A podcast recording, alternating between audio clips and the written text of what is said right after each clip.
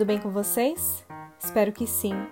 Você está ouvindo Manda Notícias, um projeto de jornalismo criado para o enfrentamento da Covid-19. Esse é o episódio de número 50 e eu sou Gisele Alexandre, jornalista, ativista e educadora popular do Capão Redondo, Zona Sul de São Paulo.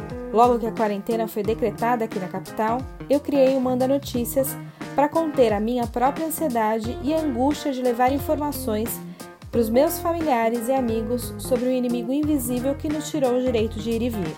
Em 23 de março, eu enviei o primeiro episódio para uma lista de contatos com cerca de 200 números. Eu não tinha nenhum planejamento ou expectativa e tudo aconteceu de forma natural. De lá para cá, já são 50 episódios, 114 dias, 17 semanas, cerca de 150 horas de trabalho e uma média de 200 minutos de áudio editado. O Manda Notícias ganhou um número de telefone próprio e uma lista de contatos que já superou 500 números de telefone. Além disso, a página no Facebook, criada recentemente, já tem mais de 200 curtidas. E no 50 podcast, eu quero agradecer a todas e todos que acreditaram nessa ideia e principalmente a você, ouvinte fiel que tem me motivado a seguir em frente, apesar de todas as dificuldades que são muitas. Para comemorar esse momento, eu gostaria de lembrar alguns marcos importantes que aconteceram durante esse percurso.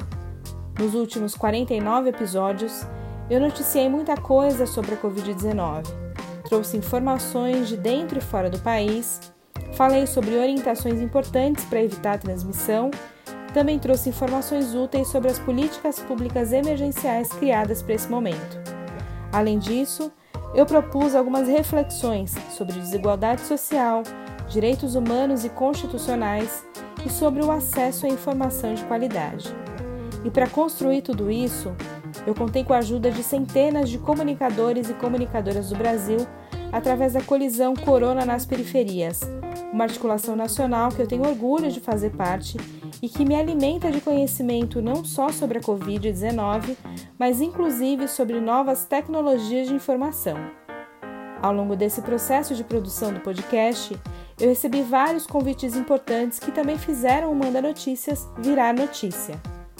Em 27 de março, o Manda Notícias foi citado pela jornalista Mayara Paixão do site da Associação Brasileira de Jornalismo Investigativo, ABRAGE, em uma reportagem que deu destaque aos comunicadores que constroem alternativas para noticiar o coronavírus nas periferias do Brasil. Em 15 de maio, o Manda Notícias foi indicado pela Periferia em Movimento em uma lista dos 10 podcasts das periferias para ouvir durante a quarentena. E a gente também foi destaque nas mídias internacionais. Em abril, saíram duas reportagens.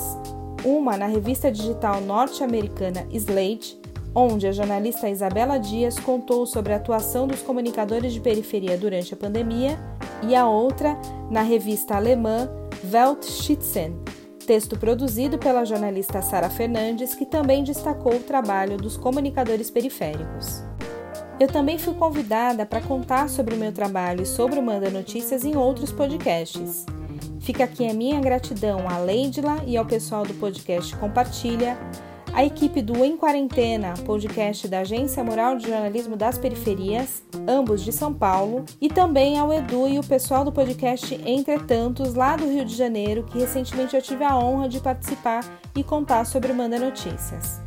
Falando em agradecimento, ao longo desses 50 episódios eu tive força técnica e emocional de vários amigos da comunicação.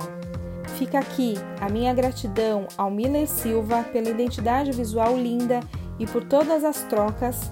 Foi ele, inclusive, que me ajudou a criar o nome do podcast. Minha gratidão também ao Tony Marlon pelas dicas e indicações técnicas e por conectar produtores de podcast periféricos de vários locais do Brasil. Ao Anderson Menezes por sempre lembrar de mim quando fica sabendo de editais e possíveis financiadores. Ao Rogério Gonzaga pelas dicas de pauta e por ficar atento às informações que eu trago aqui me dando feedbacks e também me corrigindo às vezes, e ao Dico, parceiro da Rádio Mixtura, que acredita e confia no meu trabalho e por isso abriu um espaço na programação da rádio para reproduzir todos os episódios do Manda Notícia por lá. Fica aqui também minha gratidão aos colegas de profissão que seguem na luta pela criação de uma narrativa periférica que desconstrói estereótipos criados e reforçados ao longo de décadas pela imprensa tradicional. Obrigada a você que ficou comigo até aqui e também a você que está me ouvindo pela primeira vez.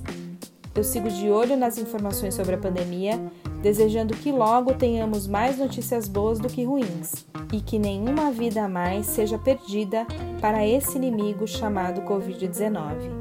Beijo grande, fique em casa, vai passar.